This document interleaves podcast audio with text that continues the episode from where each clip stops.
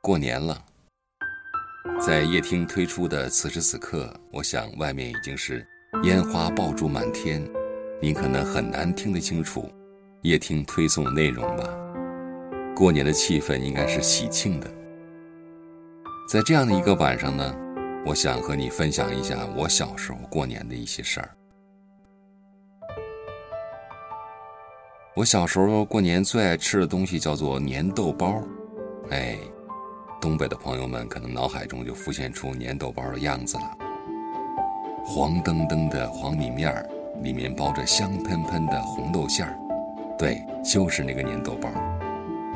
包粘豆包的时候啊，全家男女老少齐上阵，地上摆着十几个大盆儿，盆儿里面冒尖儿，堆着红小豆捏成的粘豆包的馅儿。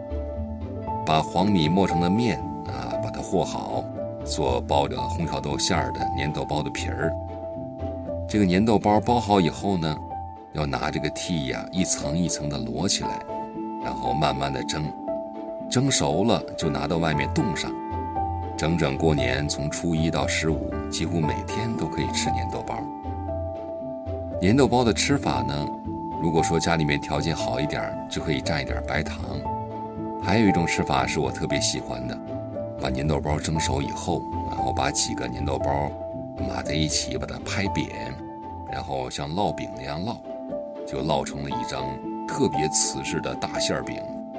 我特别爱吃啊，尤其是黄米，呃，被烙熟了以后有点发糊的那一部分，是我最爱吃的。过年还有一件事呢，就是自己制作灯笼。这件事可能有很多朋友们听起来有点遥远了。农村做灯笼非常简单，拿一个小竹片儿或者是小木片儿当底儿，用一根钉子啊从底部的正中扎过来，那个上面呢用来穿蜡烛，然后在底边框的四周呢用竹篾条或者是小铁丝儿围出一个框，在框的顶部呢留一个钩或者是圈儿，啊用小棍儿挑着。这个灯笼的框架基本上就可以了，找一些彩纸，不是什么特别精美的，把这个框四周糊起来。你喜欢什么颜色就可以糊什么颜色。到了晚上的时候啊，先把蜡烛点着，提着灯笼到外面去玩，既可以照亮，又有过年的喜庆气氛。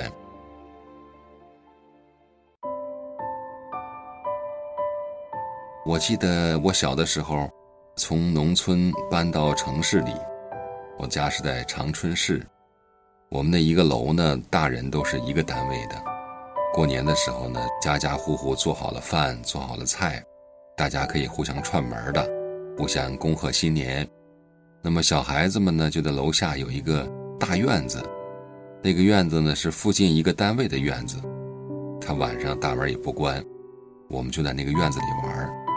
那个院子里呀，堆满了冬天分的冬储菜，一般就是大白菜，一垛一垛的，就好像是天然的障碍物一样。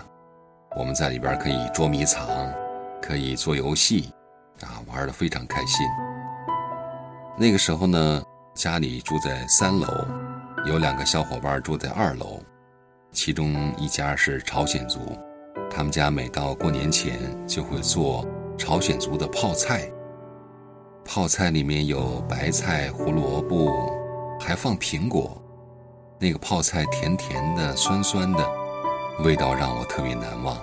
他们家还有一种乐器叫凤凰琴，一共只有七个音符，一只手摁着，另外一只手用拨片来弹。住他隔壁的小伙伴呢叫东东啊，是个小女孩。我印象里她是经常穿着碎花的棉袄。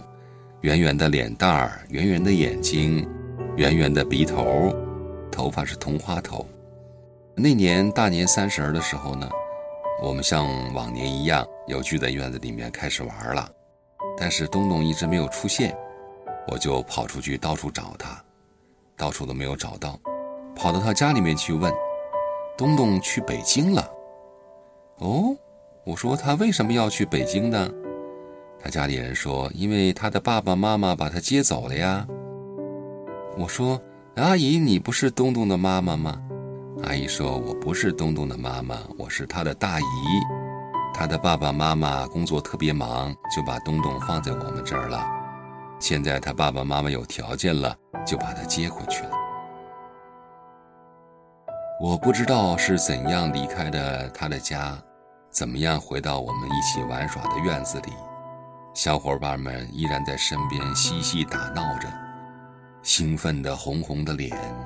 还有白色的哈气，这个时候天上飘下了鹅毛一样巴掌大小的雪花在大雪纷飞、天色渐暗的时刻，我站在雪地里，有一种情绪涌上心头。